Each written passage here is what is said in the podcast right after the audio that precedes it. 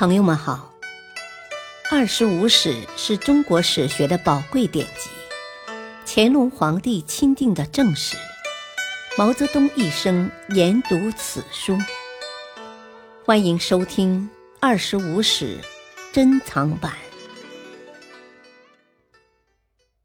第五部《西晋书》传记第十，李特、张昌。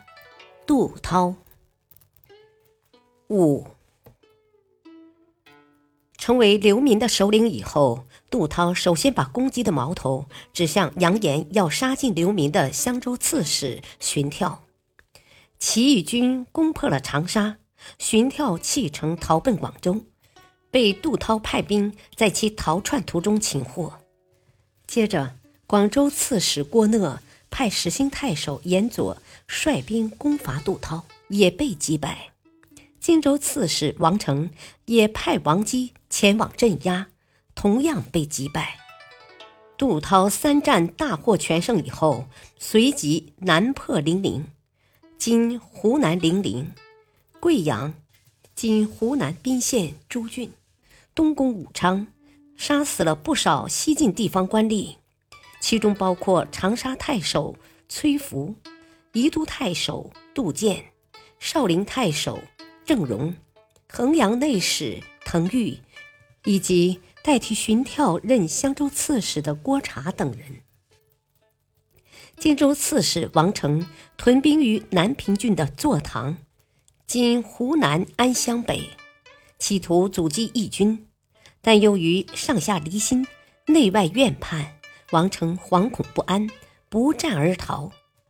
此后，驻守江东的琅琊王司马睿又派军资祭酒周全为荆州刺史，并先后命武昌太守陶侃、浔阳太守周访、溧阳内史甘卓等出兵围攻杜涛，苦战多年，直到建兴三年（三百一十五年）二月，王敦、陶侃。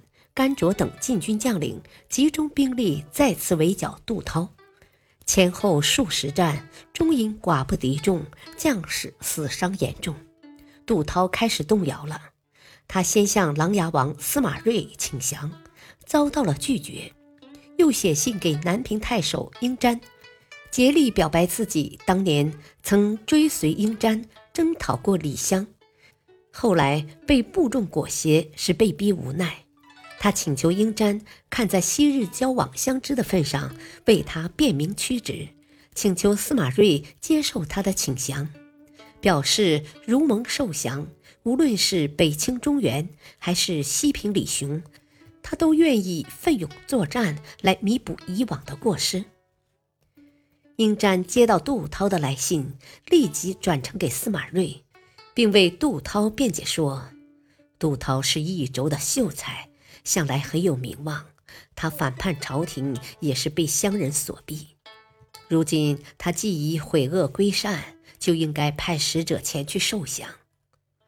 司马睿接受了他的意见，委派前南海太守王运前去受降，赦免了杜涛和所部众人的行为，并任命他为巴东监军。然而，杜涛投降以后。晋军的一些将领为了争功邀赏，仍然不断向杜涛发动袭击。杜涛不胜愤怒，杀了司马睿派来的宣召大使王运，派其部将王真率领精兵三千，以骑兵出江南，向武陵断了官军的运路。王真部在中途遭到陶侃的阻击，败走襄城，投降了陶侃，部众溃散。杜涛则不知所在，有人说他死在逃亡的路上，也有人说长沙失陷时投水自杀了。平，在西晋统治衰败、社会矛盾尖锐的形势下，李特、张昌、杜涛等人相继起事，并一度取得很大的胜利，显示了他们胆略和才干。但李特在胜利面前放松警惕，拒绝部下的正确建议。杜涛为流民所推，在复杂的形势下忽降忽叛，终于难成大事。但他们对西东晋之间的社会变化都产生了很大影响，亦是一时的风云人物。感谢收听，下期播讲第六部《东晋书》，敬请收听，再会。